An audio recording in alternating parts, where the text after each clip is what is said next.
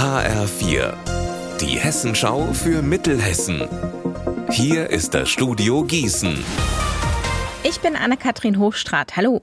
In Wetzlar gibt es ein neues Angebot von der Stadt. Seit dem 1. April können Besucher und Besucherinnen in der Altstadt einen Shuttlebus nutzen. Und das kostenlos. Der kleine Bus fährt die Parkplätze ab, von da aus zum Dom und wieder zurück, weil Parken in der Altstadt schwierig geworden ist, seit das Stadthaus abgerissen wurde. Laszlo Hopp ist einer der Fahrer. Auch heute fährt er von 10 bis 20 Uhr jeweils zweimal die Stunde eine Runde durch die Wetzlarer Altstadt und das meistens alleine. Denn Fahrgäste hat er so gut wie nie dabei.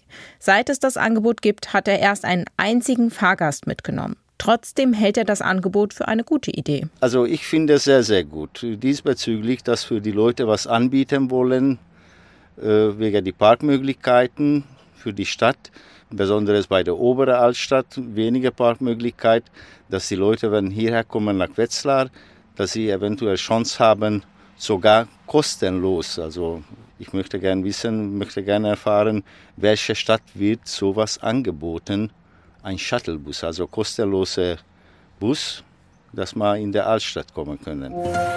Im Hinterland im Landkreis Marburg-Biedenkopf wurde jetzt ein toter Biber gefunden. Das ist ein besonderer Fund, sagt Hessen Forst. HR4-Reporterin Anna Spieß. Wieso?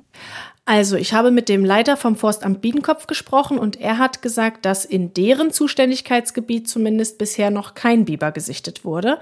Das Jungtier jetzt war wohl auf Reviersuche in Angelburg-Gönnern. Ein fester Bau oder ähnliches ist bisher nicht entdeckt worden.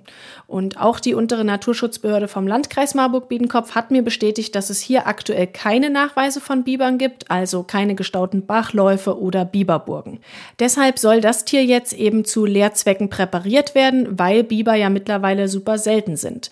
Und dazu braucht es eine Ausnahmegenehmigung, weil Biber streng geschützt sind und die erteilt die untere Naturschutzbehörde des Kreises.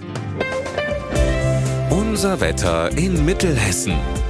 Heute Nachmittag wechseln sich Sonne und Wolken ab bei bis zu 14 Grad in Lolla, 13 Grad in Selters und 15 Grad in Büding.